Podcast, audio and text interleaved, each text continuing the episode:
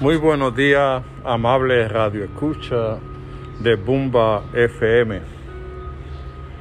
El pueblo dominicano está atravesando por una situación difícil, donde en lo económico, en lo social y en lo que tiene que ver con la salud, la gente está desesperado con esta enfermedad que anda.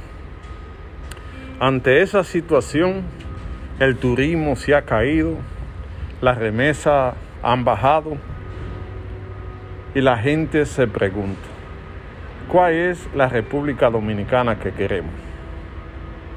Queremos una, una República Dominicana más justa y más humana, donde la gente tenga oportunidad de sobrevivir ante la situación se necesita más inversión en la salud, en la educación. Con este problema de la virtualidad, la gente necesita tener el apoyo del Estado para poder sobrevivir ante este tiempo que vivimos.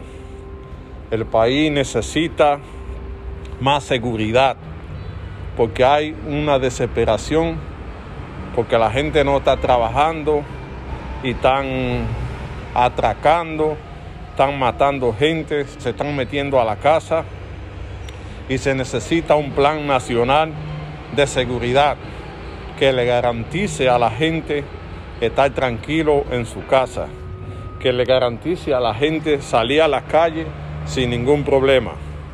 Es una situación complicada que vive el país, que después de 16 años de gobierno del PLD, según las informaciones que han dado lo nuevo, han encontrado el país en bancarrota, han encontrado el país en un desastre.